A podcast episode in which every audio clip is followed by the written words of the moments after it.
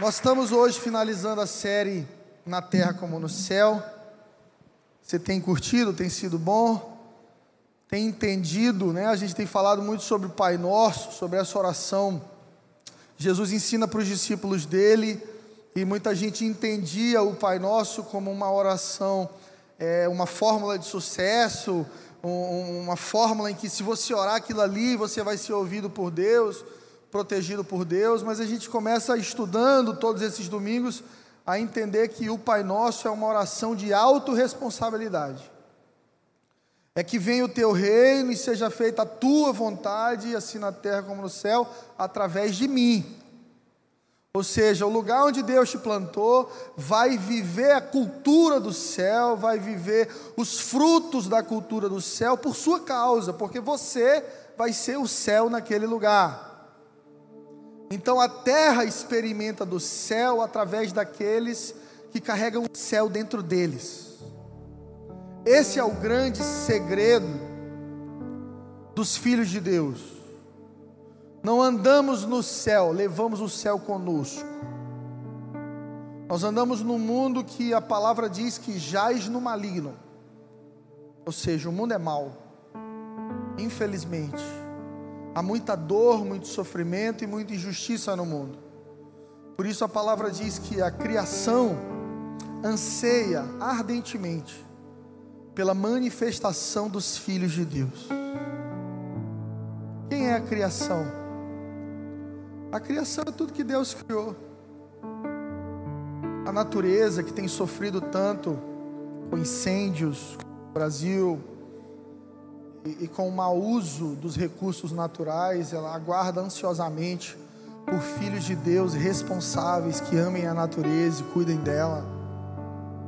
O ser humano que vive à margem da sociedade, entregue a vícios, a pobreza, a mazelas sociais, e que está perto da gente, por isso que o mandamento diz que você deve amar a Deus e ao próximo, que está perto.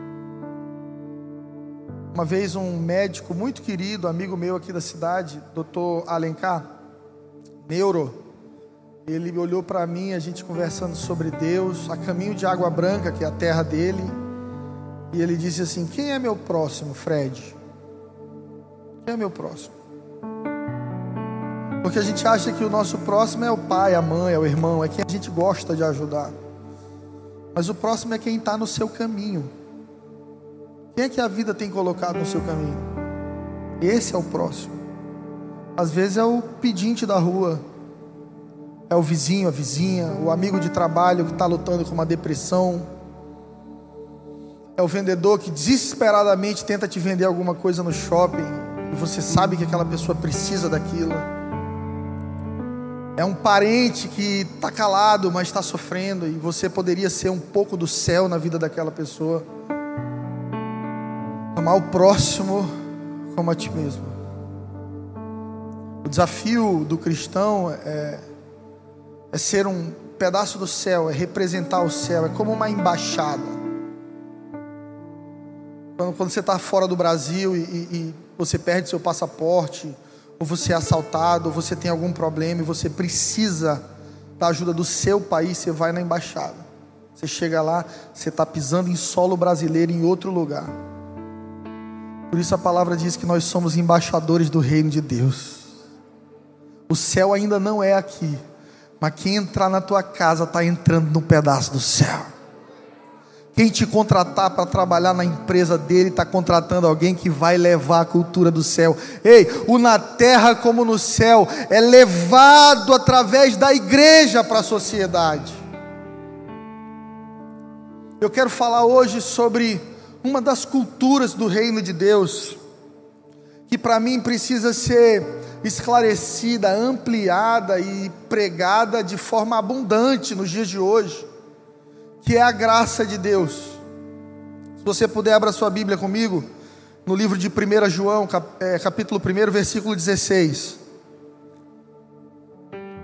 João 1,16, não é 1 João não, perdão. João 1,16 a palavra diz assim: Porque todos nós temos recebido da Sua plenitude e graça sobre graça. Vamos ler juntos? Porque todos temos recebido de Sua plenitude e graça sobre graça. Só consegue trazer o céu para a terra quem entende a graça de Deus. E muitas coisas dependem do nosso ponto de vista, muitas coisas na vida. E cada um de nós tem um ponto de vista diferente sobre muitas coisas. A forma como você vê a vida, como você olha os problemas, como você enxerga as pessoas. A graça é uma maneira de enxergar a vida. A graça é uma nova lente para entender a vida após o sacrifício de Jesus. Falar em lente, eu vou limpar as minhas. Porque é isso que a gente precisa fazer na vida de vez em sempre. A gente precisa limpar as lentes, porque a vida vai sujando. As experiências que a gente vai tendo de sofrimento, de dor, de decepção, vão mudando a nossa maneira de enxergar o mundo e as pessoas. Você já ouviu alguém dizer assim: Eu não confio em ninguém. Não, eu não me envolvo mais nesse negócio de igreja, isso é só confusão. Igreja é lugar de hipócrita. Quem já ouviu alguém dizer isso aí? Tem muita gente ferida com a igreja. Quando alguém te disser que igreja é lugar de hipócrita, você diz assim: Olha, se você deixa de ir para a igreja porque lá tem hipócrita, deixe de ir para a academia porque lá tem gordo.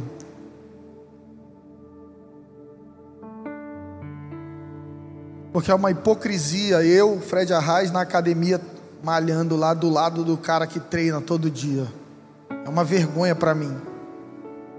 Se a gente for comparar. Por isso não tem comparação, porque igreja e academia são lugares de transformação. E cada um está vivendo o seu processo com Deus. Consegue entender isso? Igreja é hospital. E a vida é lugar de transformação. A gente quer que as pessoas vejam a vida como a gente vê, quando elas ainda estão vivendo o tempo e o processo delas com Deus. Por isso, limpe a lente, a sua forma de ver a vida e comece a ver a vida com graça. Comece a enxergar as pessoas com graça de Deus. Comece a oferecer aos outros e a si mesmo graça. E graça é favor não merecido. Jesus disse algo muito interessante. Ele disse que se os teus olhos forem bons, todo o teu corpo será iluminado. E por muito tempo eu pensei que Jesus falava sobre o que a gente vê. Olha, cuidado, não olhe para as mulheres, olha, cuidado, não olhe para isso, não cobice a riqueza do outro, cuidado com o que você está vendo. E é bom a gente ter cuidado com o que a gente vê mesmo, porque tudo que você vê, você deseja. Mas mais importante do que o que você vê, como você vê. Jesus estava dizendo: a maneira como você enxerga a vida, se enxerga e enxerga as pessoas, pode adoecer você ou fazer você ter uma vida cheia de luz. Você já conversou com um deprimido, triste, que só quer morrer? Ele não acredita em nada, ele não acha que a vida possa melhorar e florescer porque ele está tão ferido e as lentes que ele usa para ver a vida estão tão sujas, feridas,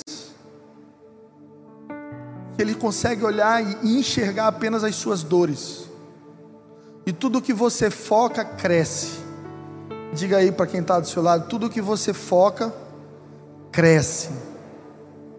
Tem gente que fala para mim, ai pastor, a minha depressão não deixei. A depressão não é sua, não. Ela passou por ti aí, mas para você é vida abundante, alegria, paz. Amém? É começar a enxergar a vida de uma nova perspectiva. Deus tem algo para a sua vida, e João está dizendo aqui que é graça sobre graça. Graça sobre graça. Será que você conhece a graça de Deus? Será que você sabe o que é a graça de Deus na terra como no céu?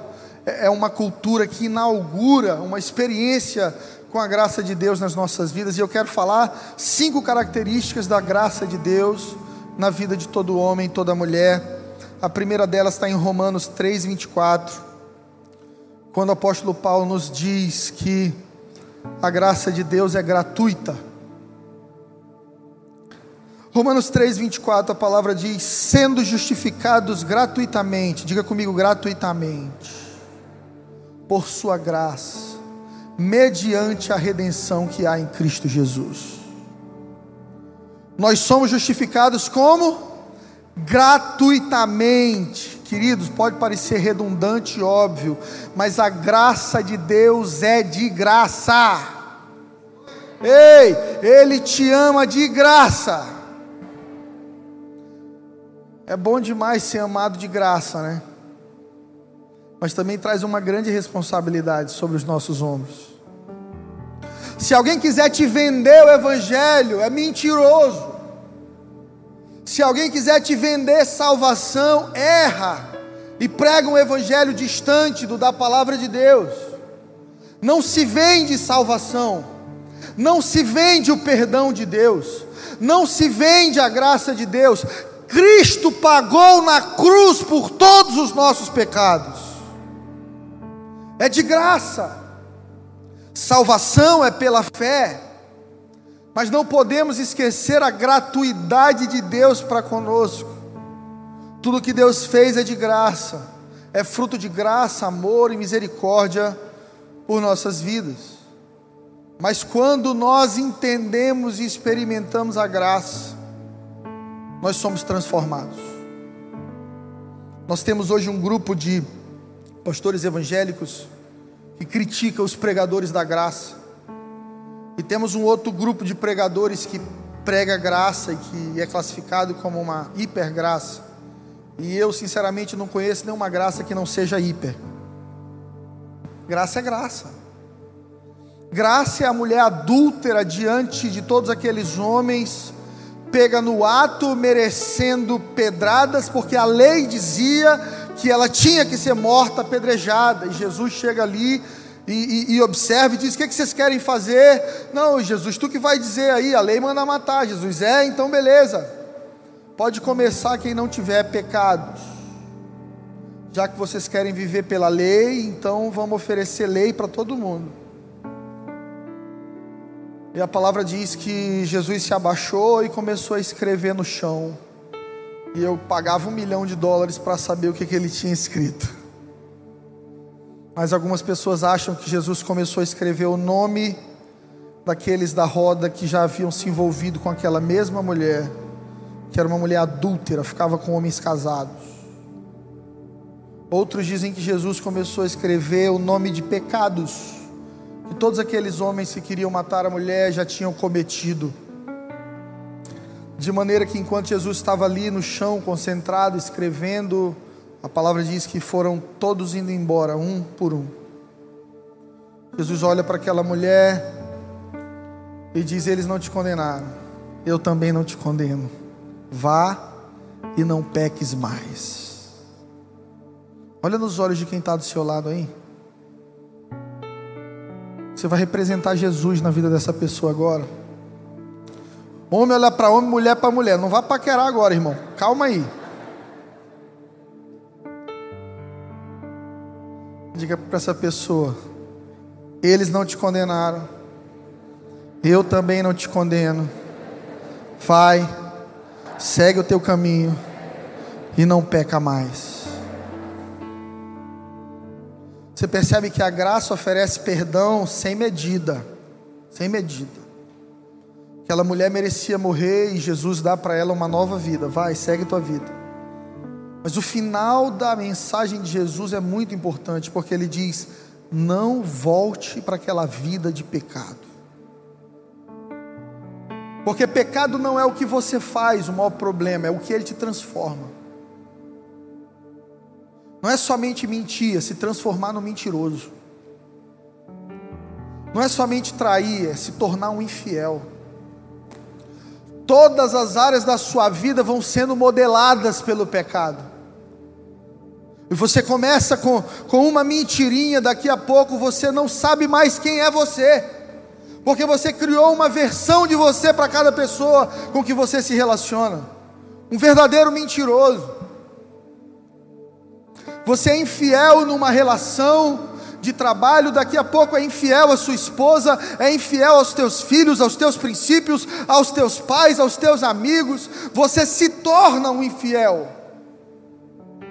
Jesus estava dizendo para aquela mulher: Eu quero te oferecer graça sem medida, porque não existe medida para minha graça, porém, valorize isso. A graça é hiper, mas não foi barata, custou o sangue do cordeiro naquela cruz. Quando aprendemos a enxergar a vida pela graça, nós servimos a Deus e as pessoas sem esperar nada em troca. A gente faz porque a gente recebeu. Você vence o desafio de servir as pessoas querendo alguma coisa. Essa época de, de política é muito interessante, porque todo mundo quer servir algum candidato. Mas eu acho que 5% está querendo transformação mesmo. No 95 tem algum emprego, alguma ajuda, há um tanque de gasolina, alguma coisa.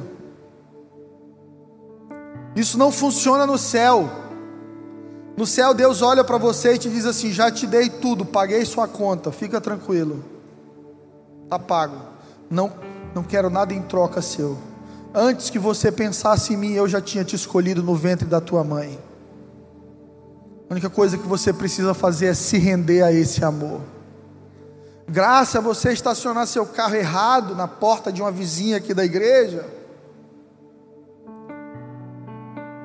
a S-Trans chegar para te multar e, e, e, o agente preencher toda aquela multa ali, você merece.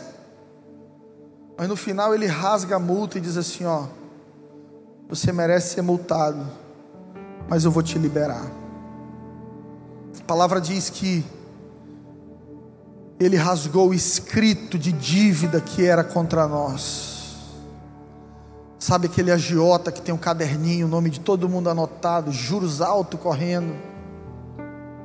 O diabo tinha um caderninho desse com teu nome, com meu nome. E quando Jesus grita na cruz, está consumado, o caderno sumiu. Jesus diz: está pago, paguei, está pago está pago. Aleluia! Você está perdoado em nome de Jesus.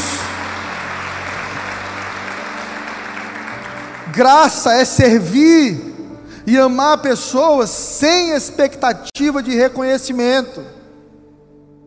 É fazer porque Deus já fez por você, não para ser visto.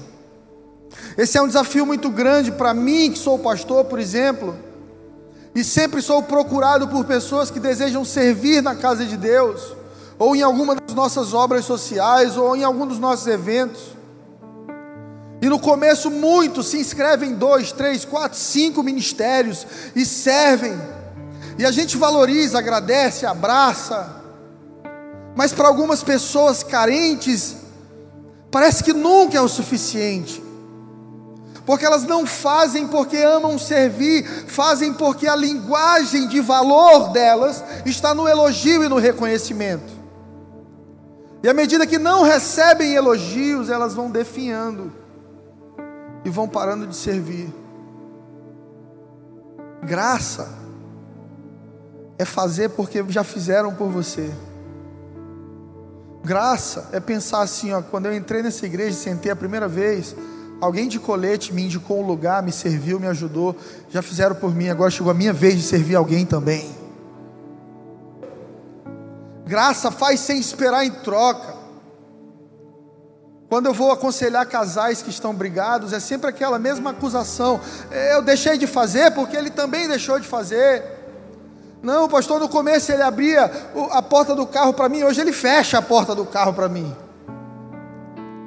Não, no começo ela, ela me tratava bem, hoje não me trata, então eu parei de dar atenção a ela. São relacionamentos fundamentados no mérito. Eu quero te desafiar a fundamentar teu relacionamento com tua família, com teus pais, com tua esposa, com teu marido e com Deus na graça. Porque você sai do lugar de cobrador. Você não é mais cobrador, agora você é devedor. Está entendendo o que eu estou dizendo? Acho que não estão não entendendo, não. Você sai do lugar de cobrador dos seus pais. Ah, meus pais nunca me ajudaram. Meus pais só ajudam meu irmão. Meus pais isso. Não, minha mulher isso. Meu marido isso. Vocês têm que me honrar. Vocês têm que me dar. Ei, tem que fazer isso por mim. Tem que fazer aqui. Você sai desse lugar. Você diz assim, família, eu quero servir vocês. Eu já sou pleno em Jesus. Eu entendi que eu sou amado. Eu entendi o meu valor eu entendi quem eu sou e porque eu entendi quem eu sou, eu posso servir vocês. Não, mas é porque eu quero te agradecer. Obrigado, muito obrigado. Mesmo sem agradecimento, eu vou continuar te servindo e te amando, porque a graça de Deus alcançou a minha vida. Quem enxerga a vida pela graça se move sem recompensa. Quem enxerga a vida pelas lentes da graça não faz as coisas em busca de uma recompensa, faz porque servir, o prazer de servir já é a sua recompensa. Eu sempre explico isso quando em João 3,16 a Bíblia diz que Deus amou o mundo de tal maneira, esse amou em hebraico é ahavá, e ahavá significa dar sem esperar de volta. Olha o tipo de amor que Deus te amou e me amou. Deus deu seu único filho sem esperar nada em troca. Ele deu porque a essência de Deus é amor. E quando a gente entende isso, a gente para de negociar com Deus. Ai meu Deus, eu não posso pegar coronavírus. Rapaz, eu vou até dizimar esse mês para ver se, se aquele processo sai em dia, para ver se, se eu fico vivo aí nessa pandemia. Eu vou, eu vou dizim, tem irmão que dizime quer mandar o comprovante no meu WhatsApp. Manda para a diretoria da igreja, gente. O financeiro da igreja, não, não é comigo não. Uma, espécie de prestação de conta, assim, ó pastor, estou fazendo. Ore aí para o inimigo não me pegar, para o devorador. Fala para o irmão que está do lado, calma. Calma aí, irmão. Você não vai comprar o seguro do céu, não. Tem gente que é assim, que quando fica doente vai reclamar com Deus: Ô oh Deus, meu dízimo está em dia, está tudo bem, ó. Como é que eu bati meu carro? Como é que aconteceu isso comigo? Eu estou aqui com a minha pólice de seguro do céu aqui direitinha. Ei, quem entende a graça, para de tentar fazer negócio com Deus. Faz porque ama a Deus, faz porque é grato a Deus, faz porque honra a Deus, faz porque é amigo de Deus. E se Deus fizer, aleluia. Se não fizer, aleluia também.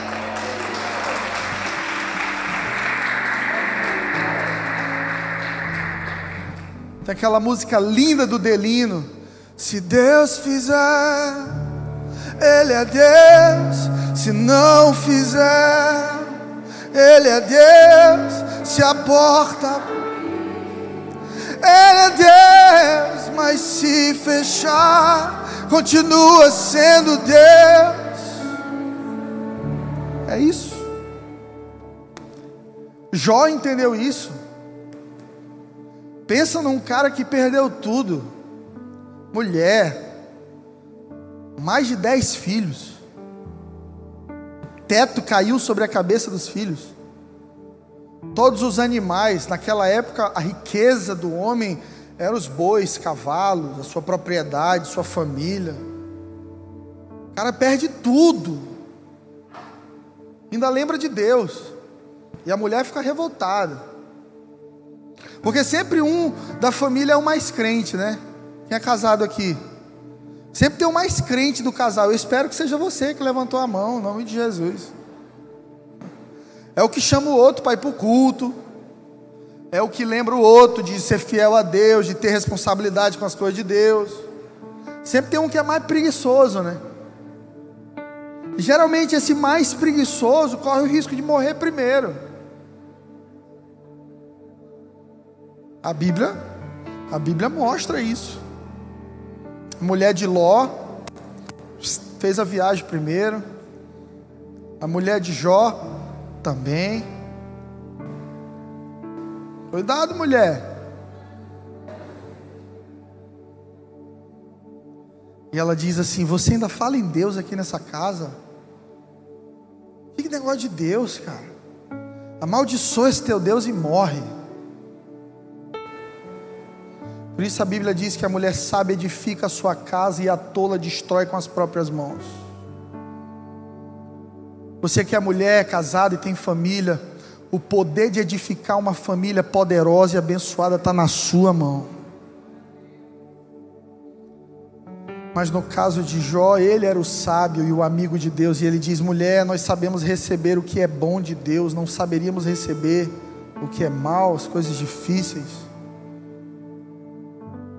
E aí ele faz aquela declaração muito conhecida: ele diz, Foi o Senhor que deu, foi o Senhor que tomou, bendito seja o nome do Senhor.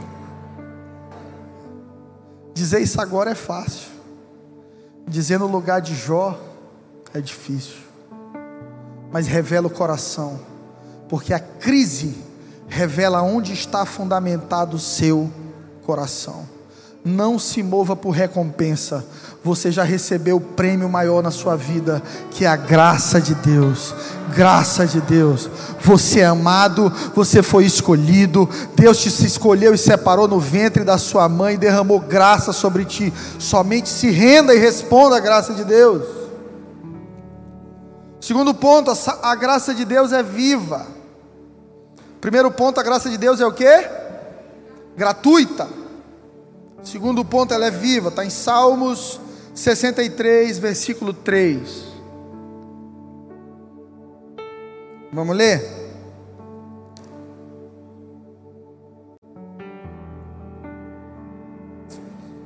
Porque a tua graça é melhor do que a vida, os meus lábios te louvam.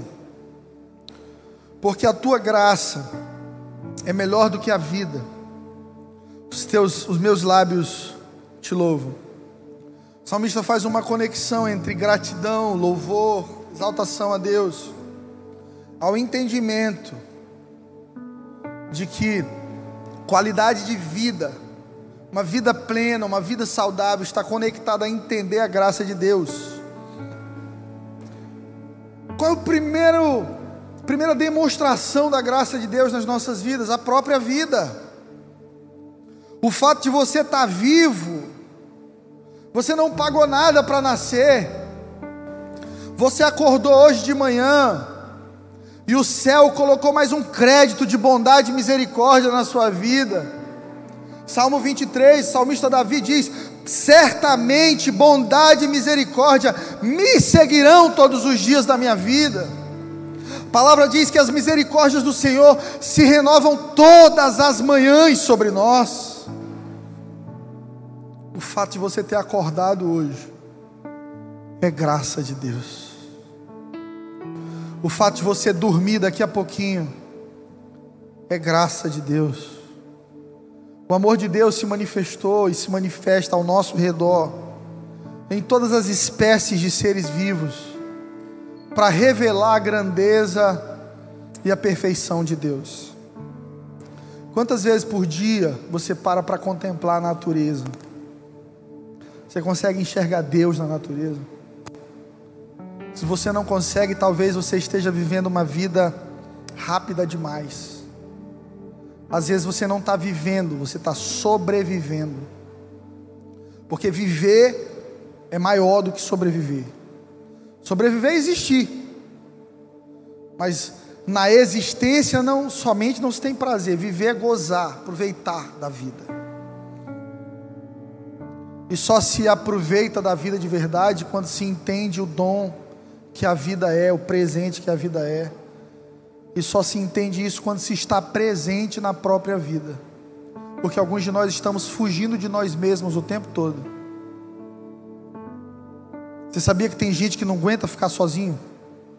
Fica desesperado. Se você disser assim, ó, vou te trancar numa sala aqui, numa casa, vai ficar uma semana aqui, só você. E outra, aí a pessoa fica endemoniada agora, sem celular. Ah, eu não quero. Sai com os filhos para comer. Aí diz para a esposa: Não, vou levar meus filhos para passear, para a gente ter um tempo junto. Aí entrega um celular na mão de cada filho, um tablet, um iPad. Fica aí, gurizada. Deixa eu comer aqui à vontade. Sai com a esposa, sai com o marido, fica no WhatsApp o tempo todo. Vem para a igreja, fica no celular. Ou seja, o seu corpo está presente, mas a sua mente está viajando e vagueando. Você precisa ter domínio sobre a sua mente, sobre as suas emoções e chamar elas para responsabilidade. Espera aí, ó. agora eu vou jantar com a minha família. Eu e a minha família, eu vou aproveitar esse momento. Colocar limites nessa vida acelerada e estressada de hoje vai te fazer entender a graça de Deus através da vida. Ei, um beijo da tua filha, do teu filho na bochecha, é graça de Deus. Comer um bolo que solou da tua esposa, é graça de Deus, meu amigo. Jogar uma bola com os teus amigos é graça. Tomar o, o din-din do interior quando você passa de carro lá, é graça de Deus. Uma ligação para os teus pais, uma ligação da tua mãe, um eu te amo para o teu irmão, é graça de Deus. A graça de Deus está ao teu redor e você precisa percebê-la. Nós focamos muito naquilo que não temos, naquilo que nos falta, naquilo que nos foi tirado, e paramos de agradecer a Deus por tudo que Ele tem nos dado.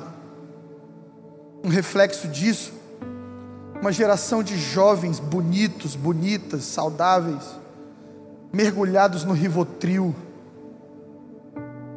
mergulhados no rivotril, porque não tem paz precisam anestesiar a alma de alguma maneira, porque quando olham para dentro não gostam do que veem. Eu preciso que você entenda isso. Você foi criado à imagem e semelhança de Deus, e o Espírito Santo de Deus está restaurando isso dentro de você. E, e a primeira evidência de que Deus está contigo é que você vai amar você mesmo. Você nunca vai conseguir amar alguém sem se amar. Tem muito marido que é um péssimo marido, e a esposa não sabe o que ela fez para merecer ser tratada dessa maneira. Deixa eu te dizer uma coisa: a culpa não é sua, ele não se ama e por isso não consegue te amar. Tem muito filho que não consegue amar pai, muito pai que não consegue amar filho, e o problema não está na relação, está no amor próprio. Por isso o mandamento é amar a Deus acima de todas as coisas e ao próximo como a ti mesmo. Como é que eu vou amar alguém se eu não me amo? Deus quer que você daqui para frente, entendendo a graça, abrace a si mesmo como um projeto de Deus na sua vida. Eu vejo muita gente dizendo assim, ó, é, pastor, eu quero ajudar os outros para eu poder esquecer meus problemas eu tenho um problema demais, eu preciso, me, me arruma um negócio aí para eu fazer na igreja. Esse é o tipo de mensagem que eu recebo semanalmente. Você não vai conseguir servir ninguém enquanto você não serve a si mesmo. Você nunca vai celebrar a prosperidade do outro se você não prosperar. Sempre vai ficar uma invejinha no coração. É aquela amiga que vai para o casamento da outra, ela está 30 anos orando para casar, a outra orou um ano e casou, meu irmão. Aí vai lá com o marido, tudo lindo na festa, ela tá lá de madrinha, já perto dos 40. Aí tu tá feliz pela tua amiga? Tô, tô muito feliz, tô demais, assim, emocionada. É aquele cara que, puxa, ele não consegue trocar o carro dele, ele tá num Escort 92. Aí vem o outro amigo dele, trocou de carro, está num carro 2020. Aí, cara, Deus me abençoou. Poxa, que legal. Glória a Deus.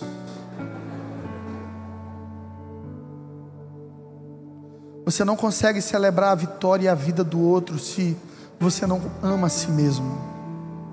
Quer ser uma bênção para sua esposa? Ame ela como você tem amado a si mesmo. Se você não tem amor para dar, comece a se amar olha no espelho e começa a profetizar sobre o que você vê. Declare: Eu sou amado, eu sou abençoado, a graça de Deus está sobre a minha vida. Eu estou passando um tempo difícil, mas eu vou vencer, vai dar certo. Deus me levantou para ser cabeça e não cauda. A palavra diz que mil vai cair de um lado, dez mil vai cair do outro, mas Ele é comigo e eu não serei atingido.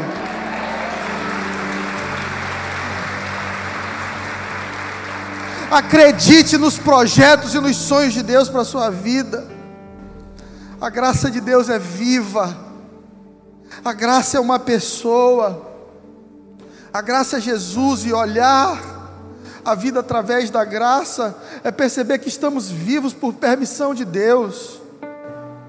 Que a nossa vida pertence a Deus, você não tem controle sobre a sua vida. Ah, pastor, o coronavírus está matando só velho, tá nada, irmão. Tem um jovem aí que são sorteados do nada.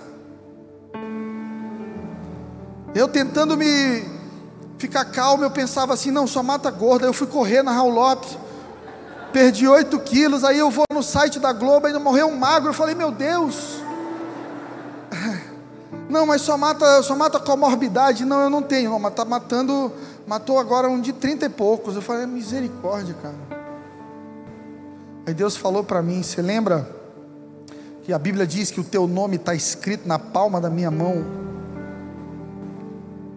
Quem tem o controle sobre a vida e sobre a morte sou eu. Eu sou seu pai e eu te amo muito mais do que você ama os teus filhos. Eu vou cuidar de você. Você começa a entender que na morte, na vida, na crise, na prosperidade, na tristeza, na alegria, a graça de Deus se manifesta em nossas vidas. Terceiro ponto, a graça é para todos. Tito 2:11. Livro de Tito, capítulo 2, versículo 11. A palavra diz assim: Portanto, porquanto a graça de Deus se manifestou salvadora a todos os homens. Diga comigo, todos os homens. Gente, a graça de Deus é inclusiva, não exclusiva. Você precisa entender que não existe graça pequena, não existe graça limitada. Não é porque esse pessoal da hipergraça. Que graça não é hiper, gente? É só uma gracinha. Não, eu, eu não creio na graçona, pastor, eu creio na gracinha. A graça fez Jesus perdoar um ladrão, inaugurar o paraíso com ladrão. Jesus numa cruz, o ladrão olha para o lado, e ladrão é, é bicho odiado pela população. Aí eu fiquei me perguntando, Jesus, justamente um ladrão inaugurou o paraíso contigo? É, para vocês entenderem o que é graça. Um dos ladrões zomba e, e o outro diz assim: Olha, a gente tem motivo para estar tá aqui morrendo crucificado, ele não. Jesus, quando tu estiveres no paraíso, lembra de mim. Ele teve fé. E Jesus disse: Ainda hoje você estará comigo no paraíso. Ei, a graça é isso. A graça é salvadora, é restauradora. A graça te alcança no teu pior dia, no teu pior momento, quando você menos merece, mas crê, Deus te alcança. Jesus, quando questionado por andar com pecadores e publicanos, ele disse: Olha, os que estão bem não precisam de médico, eu vim para os que estão doentes. Eu vim para aqueles que estão com dores. Eu vim para aqueles que não conseguem vencer sozinhos. Gente, se esse é o sentimento no teu coração nessa noite, Deus, eu não consigo sozinho. Deus é muito difícil. Deus, eu estou ferido. Deus, eu estou cansado. A graça é para você. A graça é para todos. Não existe graça pequena, eh, não existe uma medida certa de graça. Graça é merecer morte e receber vida. Ela é hiper, mas não é barata. Diga para o seu vizinho: a graça é hiper, mas não é barata. Custou o sangue de Jesus, nascido de uma virgem, 33 anos em santidade, não pecou ele foi tentado em tudo, a Bíblia diz, em tudo. Se você é tentado em algum pecado, Jesus também foi no mesmo pecado. Porque a Bíblia diz que ele foi tentado em todos os pecados, mas resistiu. Foi crucificado, humilhado, xingado, desafiado, ofendido. Ressuscitou ao terceiro dia. apareceu aos seus discípulos, deu ordens à sua igreja e voltará para nos buscar um dia. Custou muita coisa a graça de Deus. A graça custa tudo. A graça custa tudo. Muitos de nós fomos feridos na nossa visão de graça e vamos retraindo na confiança. Tem gente que para de confiar nos outros, ainda usa versículo bíblico, diz assim: Maldito homem que confia no homem, pastor. Você só precisa fazer a exegese certa do que a Bíblia quer dizer. Maldito o homem que confia no seu próprio entendimento, no homem em si mesmo. Isso não significa que você não vai ter pessoas que você confie. Ah, todo pastor é ladrão, todo padre é isso, todo político é aquilo outro. Toda generalização é burra. Diga para o seu vizinho: toda generalização é burra. Fale rápido. Eu vou falar em línguas. Toda generalização é burra. Não podemos pegar 11 apóstolos que permaneceram fiéis e morreram e foram até o fim por causa do evangelho, porque Judas traiu. Judas fez a escolha dele, 11 permaneceram fiel. Talvez um mau testemunho, um abuso de autoridade, uma dificuldade, uma traição machucou teu coração e você de maneira infantil, inocente disse: "Eu não confio mais em ninguém. Eu quebro essa ferida na tua vida nessa noite, em nome de Jesus, e eu quero declarar graça sobre graça sobre você. O que aconteceu no seu passado não definirá o seu futuro, porque o que Deus tem para a gente, o melhor de Deus, sempre está à nossa frente. Se fosse usar qualquer outro critério que não a graça divina, alguém poderia ser excluído ou privado do amor de Deus. Mas Deus mostra em Sua infinita bondade que não exclui ninguém. Ninguém. Se Deus não exclui, quem sou eu para excluir, meu irmão?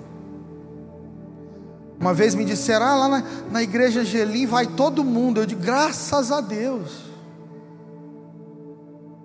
Eu não montei aqui o clube dos santos, não.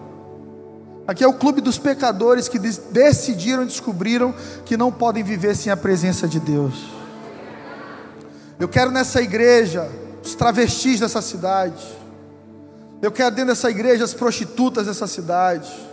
Eu quero dentro dessa igreja os bêbados, os suicidas, aqueles que estão deprimidos, aqueles que precisam de ajuda. Nós somos um bote salva-vidas para Teresina.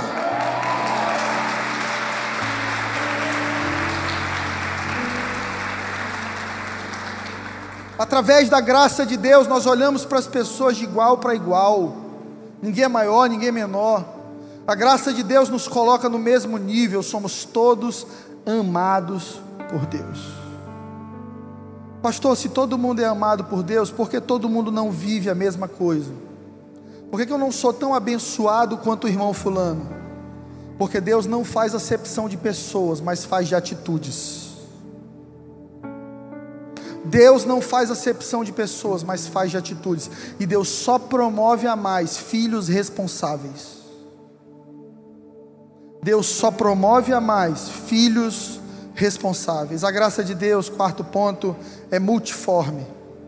1 Pedro 4,10, a palavra diz assim: Servi uns aos outros, cada um conforme o dom que recebeu como bons despenseiros da multiforme graça de Deus. O que é multiforme graça de Deus? Uma graça que se manifesta de muitas formas, porque Deus é criativo, a diversidade da natureza é uma prova disso, todas as peculiaridades que existem em nós é uma prova disso.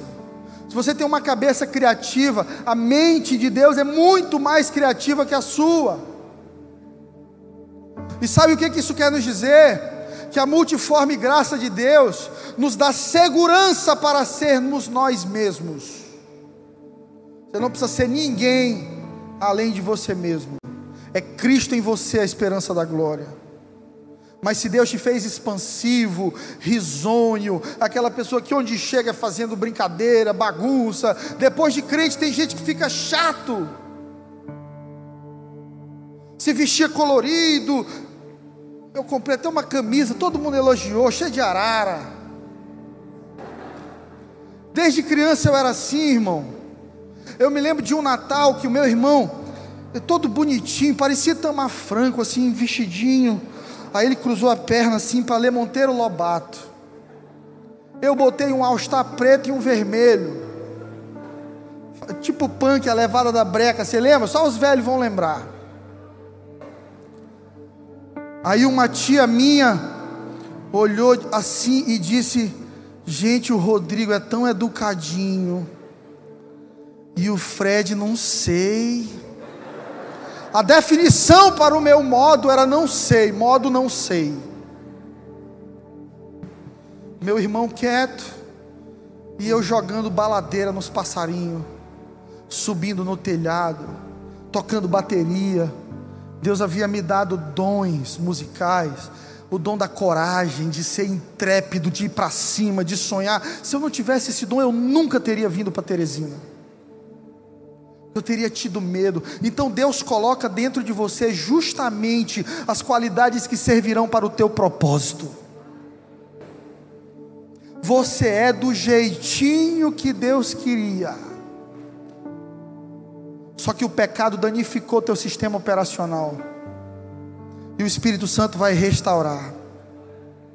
Às vezes nós queremos que Deus faça conosco do mesmo jeito que fez com outra pessoa. E quando Deus não faz, a gente acha que Deus é injusto. Vou te contar uma história de uma discípula nossa de muitos anos atrás, quando eu estava começando a pastorear. Eu tenho hoje 16 anos de ministério pastoral. Eu devia ter dois na época. E, e, a Ana Paula Valadão, você conhece a Ana Paula? Nossa amiga, canta no Diante do Trono. Fala sim, ela. E ela contou num, numa conferência ao vivo que ela conheceu o marido dela na internet. Se eu voltasse no tempo, eu diria para ela: não fala isso. Ajuda a gente que é pastor, por favor, não conta isso. Aí ela disse: Encontrei meu marido na internet. E o pastor Gustavo é uma bênção. Deu certo o casamento dela. Aí uma ovelha minha disse: Pastor, encontrei meu marido igual a Ana Paula. Eu disse: Aonde? Na internet. Eu fiquei tão preocupado, gente. Porque a julgar do WhatsApp dos irmãos que hoje estão pesando 140 mas no perfil bota uma foto quando pesava 80, né? A gente só bota a nossa foto bonita na internet. Tem gente que foi em Barra Grande em 2008, vai botar foto em janeiro agora, com versículo. Internet é imagem, é aparência, não é verdade. E eu disse para ela: não faz isso. De onde é esse rapaz? Não, é lá do sul do Brasil, pastor, até uma profeta. Porque quando a gente está doido, até, a gente acha até profeta para concordar com a gente. Ele está aqui em São Luís já. A gente foi numa profeta, ele disse: Eis que te digo, teu amado chegou. Aí no final, te digo também: deixa 500 reais para a profeta que usa para falar contigo agora. Fala para o teu vizinho aí, corre de profetada, por favor. Corre de profetada, meu irmão. Você quer ouvir Deus falar? Leia a sua Bíblia. Amém.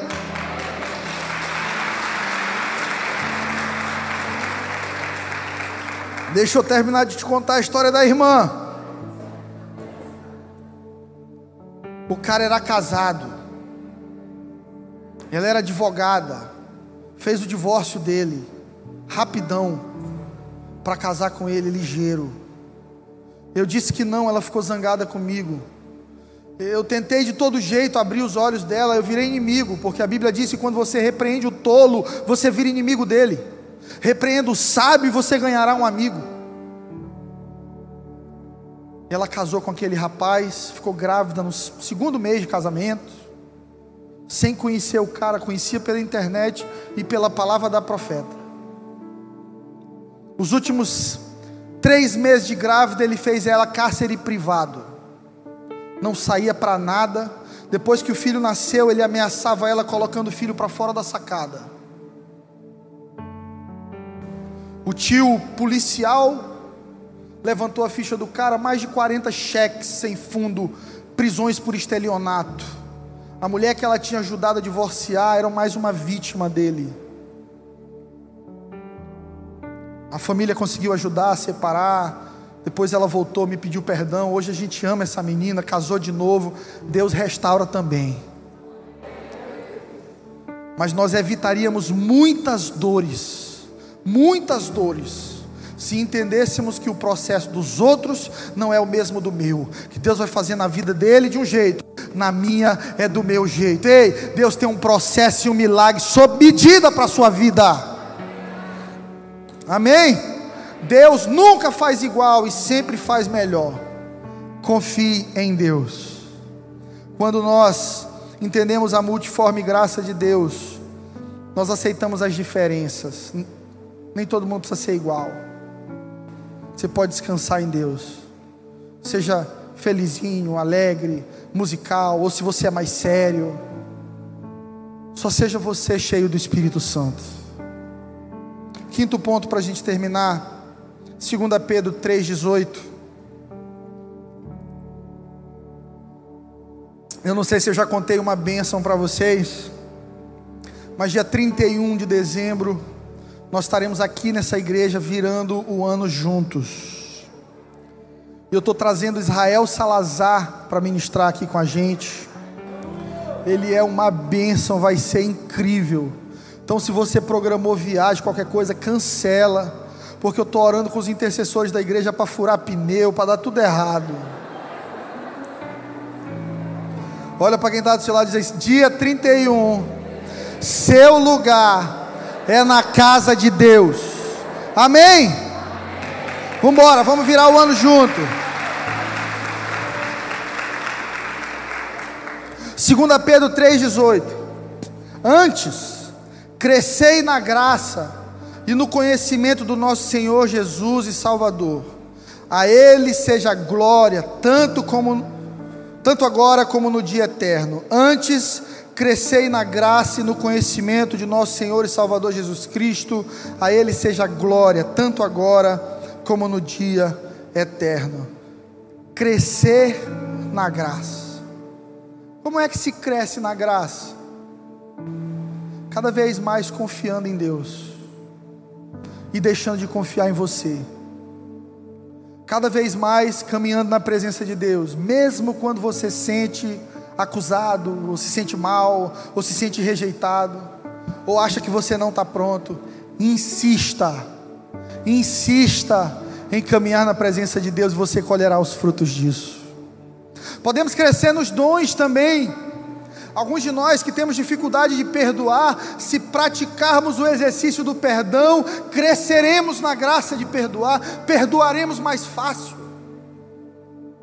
Você que tem dificuldade de amar, ame mais, cresça na graça de amar. Pastor, eu não sei como amar. Meu amigo, dê abraço em todo mundo que você vê, dê uma palavra de apoio, compra um saco de som de valsa, sai dando para todo mundo no trabalho. Jesus te ama, meu irmão, tamo junto. Tô orando por você. Expresse o amor de Deus onde você estiver e você será um pedaço do céu na terra.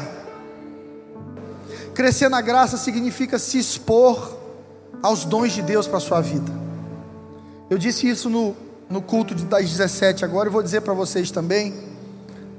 Assim que meu pai é, me consagrou a pastor, eu, eu era mais músico do que pregava, então ele disse: Olha, é, próximo domingo é você que prega.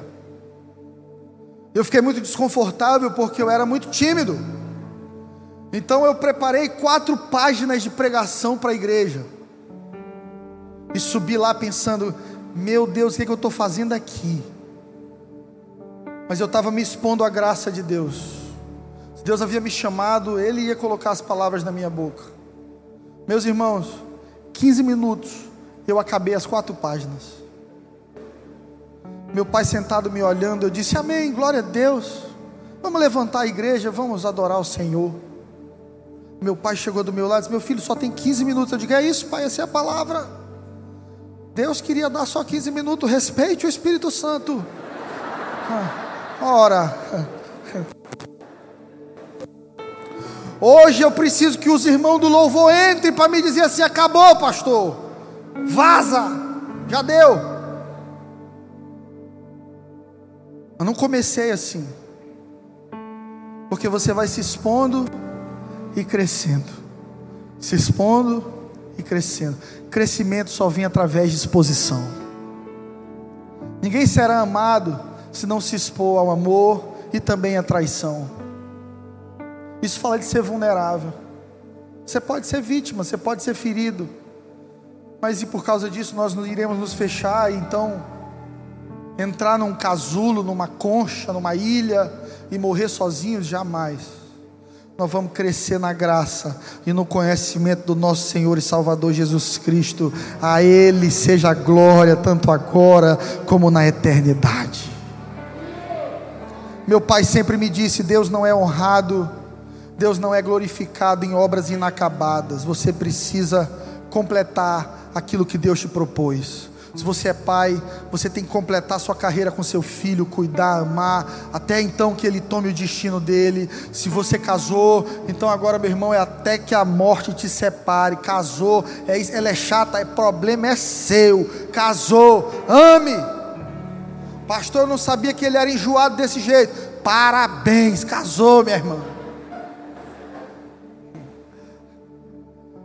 Eu aprendi que quando você está namorando, você tem que olhar para o outro com uma, uma lupa, para ver tudo. Quando você casou, fecha o olho, meu irmão. Fecha o olho.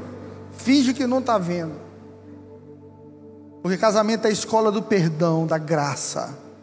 Casamento é um dos símbolos da graça na vida do homem e da mulher. Perdoar e recomeçar todo dia. Amém?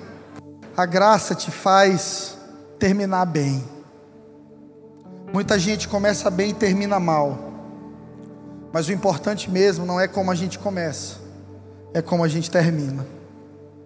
Eu termino essa mensagem lembrando do primeiro milagre, da primeira demonstração de graça de Jesus, quando num casamento em Caná da Galileia, acabou o vinho e a mãe Maria, de maneira muito sábia, procura Jesus e diz assim: Jesus acabou o vinho, alguém precisa ajudar eles. E Jesus diz assim: encham as seis talhas de pedra de água. Então o mestre vem e vai provar e procura o noivo e diz assim: todo mundo deixa o melhor no começo e no final serve o inferior. Você deixou o melhor no final. Todo mundo começa servindo Coca-Cola e no final coloca Psyu, Baré, Guaraná Dolly mas você separou o melhor para o final. Você consegue entender o que há de profundo e poderoso nessa frase? O melhor para o final. Isso significa que com Jesus, mesmo vivendo crises e escassez em alguns momentos, o melhor sempre está à nossa frente. Você pode ter vivido dias bons na sua vida mas eu te garanto que com Jesus o melhor está à frente. A gente está acostumado a casar apaixonado e depois de 10 anos está desgastado, está cansado. A gente está acostumado a, a, começar a formar super animado e depois de 10 anos de formado querer largar a profissão. Ei, com Jesus é diferente. À medida que o tempo passa, Deus vai te honrando e vai ficando melhor ainda, cada vez mais. Você que deseja viver isso, fica de pé em nome de Jesus.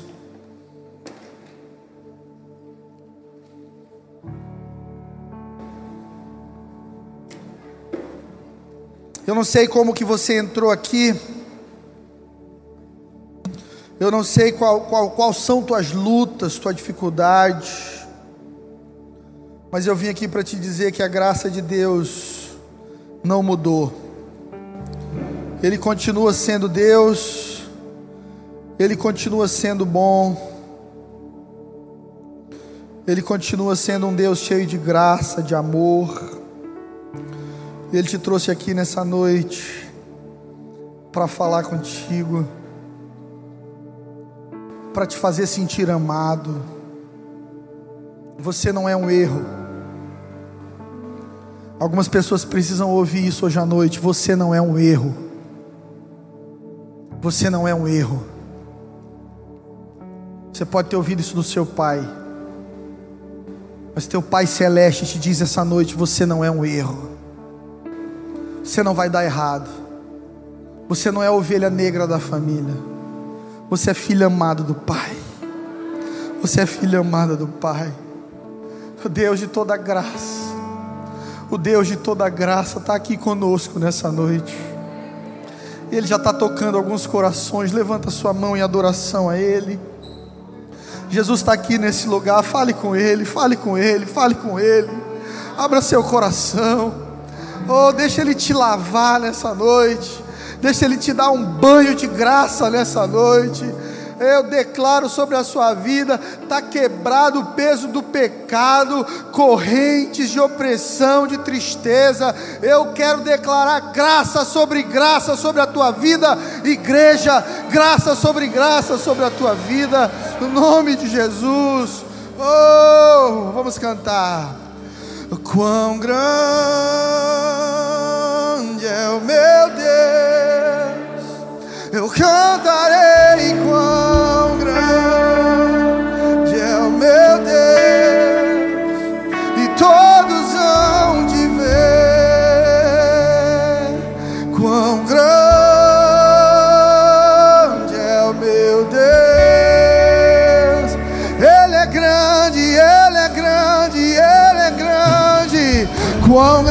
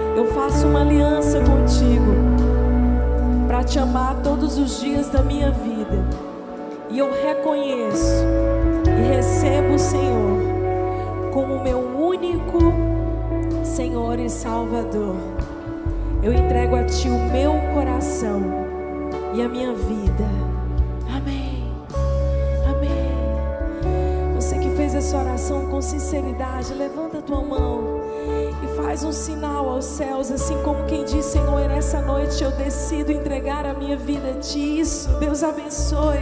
Deus abençoe você lá atrás, aqui no meio. Não existe nada melhor do que entregar as nossas vidas, o futuro da nossa história nas mãos dEle. Se você é essa pessoa que está aí levantando a sua mão, eu quero orar por você, eu quero te abençoar. Vem aqui à frente agora. Sai do seu lugar, por gentileza. Você que está pertinho de alguém que levantou a mão, convida essa pessoa gentilmente para vir aqui à frente, porque nós vamos orar por você, declarando esse novo começo, essa nova história. A tua vida a partir de hoje está sendo reescrita, a tua história está, sendo editada para a glória do nome de Jesus. Pode vir correndo, pode vir correndo. Eu sei que tem mais pessoas aqui desse lado e lá. Se você levantou as suas mãos, preste atenção. Eu não estou te convidando para uma religião, eu estou te convidando para um encontro Jesus. Para ter a tua história transformada para sempre. Vem correndo, ainda há espaço, lugar para você. Esse é o dia do seu encontro. Se você estava longe de Jesus, esse é o seu lugar também. De você dizer, Senhor, eu faço a minha aliança contigo. Essa é a minha noite. Pode vir correndo. Se você está me assistindo pela internet, comece a escrever no nosso chat. Eu entrego a minha vida a Jesus. Não existe nada melhor do que dar um passo em direção a Ele. Tudo muda quando Jesus chega. Tudo muda quando Jesus chega. Ele faz uma cirurgia completa, uma mudança, como só Ele pode fazer.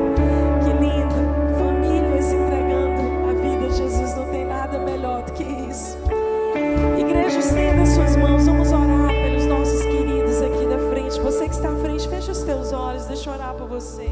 Senhor Jesus, nessa hora, nós oramos por cada pessoa que está aqui, cada família, e na autoridade do Teu nome, nós queremos consagrá-las a Ti.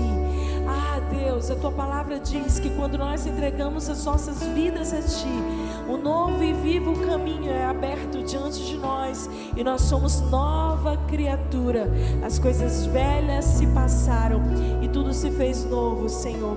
Nós oramos pelo novo começo deles, Senhor, uma nova história e que eles possam viver para a glória do Teu nome de hoje em diante. Amém, amém. Vocês que estão aqui à frente, olhem para mim por um instante. É tão maravilhoso quando nós entendemos que a melhor decisão é entregar a nossa vida, a nossa história nas mãos de Jesus. Eu fiz essa oração quando eu tinha 18 anos de idade. Demorei a entender um pouco vocês são mais jovens que eu era naquela época. Essa foi a melhor decisão da minha vida. A minha história foi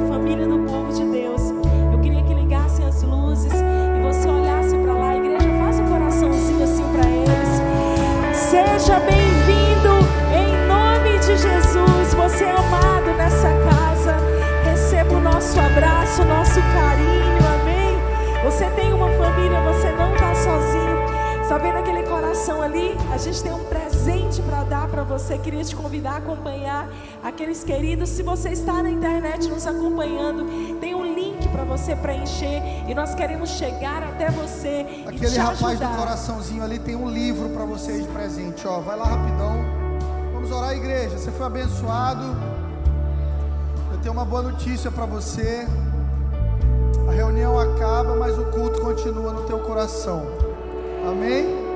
Que a graça do nosso Senhor Jesus, o amor de Deus e as consolações do Espírito Santo sejam sobre cada um de nós.